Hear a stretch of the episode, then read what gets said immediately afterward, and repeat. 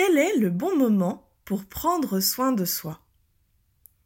Existe-t-il un bon moment, ou plusieurs, pour nous placer au cœur de nos priorités et agir pour notre santé?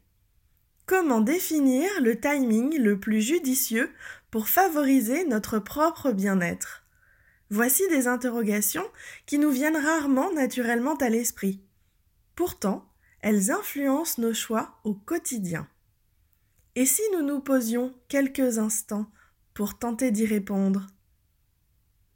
Le temps que nous prenons pour nous, vaste sujet de réflexion. D'après mon expérience, le temps que nous nous accordons pour nous sentir bien reflète souvent l'importance que notre état d'équilibre, corps, esprit, environnement, revêt à nos yeux. Si nous n'en avons pas conscience, il y a de fortes chances pour que nous soyons moins à l'écoute de nos ressentis et que cela ne nous semble pas d'emblée prioritaire car nous n'en percevons pas l'intérêt. Si nous tirons trop sur la corde, sans même nous en rendre compte, il semble logique d'imaginer que nous ne réagissions qu'après coup, une fois le blocage et l'impossibilité de continuer à avancer devenus évidents.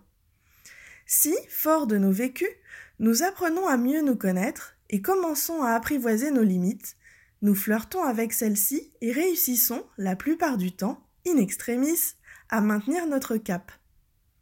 Si nous prenons les devants, en considérant et intégrant que nous sommes en tout temps notre priorité, les bons moments pour prendre soin de nous s'imposent d'eux-mêmes, nous permettant ainsi une meilleure fluidité d'action.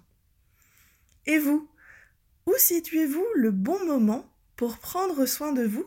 Dans votre échelle du temps. Vivons et choisissons au présent le juste temps d'action pour notre santé. Diane Lebert, ostéopathe déo et aroma olfactothérapeute.